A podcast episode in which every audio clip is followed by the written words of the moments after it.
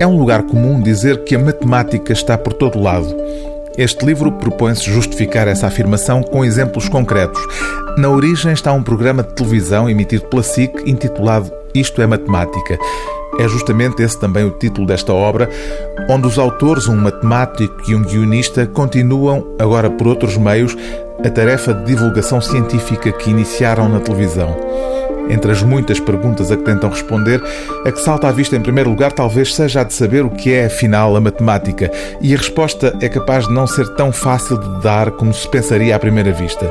O matemático Rogério Martins, um dos autores, diz que não sabe e que na verdade ninguém sabe. Galileu, por exemplo, dizia que a matemática era a linguagem na qual o universo está escrito.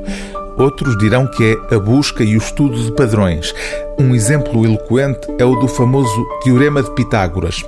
O Teorema de Pitágoras, escreve na introdução Rogério Martins, é sobre triângulos, mas não sobre um triângulo em particular. É sobre o triângulo da empena da minha casa, sobre o triângulo de um engenheiro geógrafo que esteja a fazer triangulação, ou sobre o triângulo que desenhamos no papel para resolver um problema de geometria. O teorema dá o mesmo nome a todas estas realidades recorrendo numa linguagem coloquial a exemplos da cultura popular, como o futebol, a série O Caminho das Estrelas ou o Euro Milhões, conceitos e ideias matemáticas relativamente complexas tornam-se compreensíveis mesmo para quem sempre achou a matemática um bicho de sete cabeças.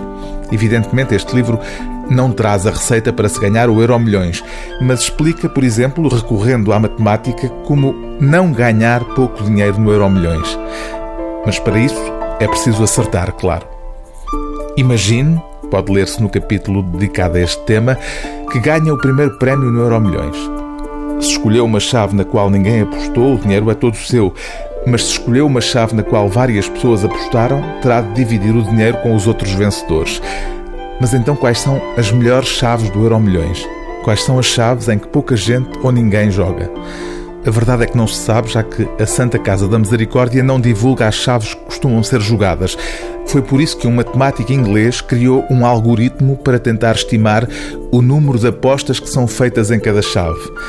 E é a partir dele, depois de devidamente explicado, que surgem no livro várias dicas, sugestões que conduzem a uma chave concreta: 9, 17, 34, 35, e 44. Esta será a chave matematicamente menos usada, logo aquela que ganhando dará mais dinheiro ao vencedor. Mas os autores desaconselham-na com sentido de humor, porque, dizem, temos quase a certeza de que uma quantidade bastante razoável de gente que está a ler este livro vai jogar precisamente nesta chave. O livro do dia TSF é Isto é Matemática, de Rogério Martins e Tiago da Cunha Caetano, Edição texto.